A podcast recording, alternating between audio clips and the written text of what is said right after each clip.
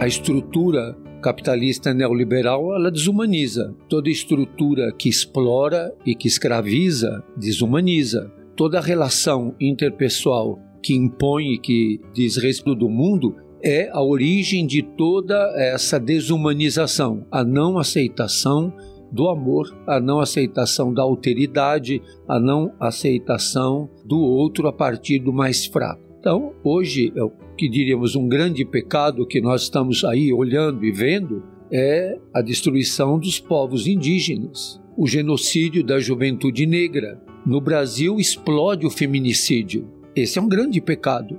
Por que, que as estruturas patriarcais e machistas impulsionam tanto o feminicídio? Então, tudo aquilo que destrói a vida, que destrói a vida na, na, totalidade, né? A destruição das matas, a destruição da floresta, a destruição dos rios, a poluição do ar, tudo isso prejudica a vida. Você vê, o lucro é um pecado que ninguém aponta. E o lucro a qualquer preço, não importa que para eu ter lucro e vantagem, eu cause o dano para o outro. Não importa que eu envenene o outro ou que use agrotóxico que envenena o outro. A gente vê hoje, por exemplo, se você for olhar tudo que vem de linha de produção com escravização, a gente deveria de saber de onde vem isso. Então, os grandes pecados que estão aí, os genocídios de povos, de etnias.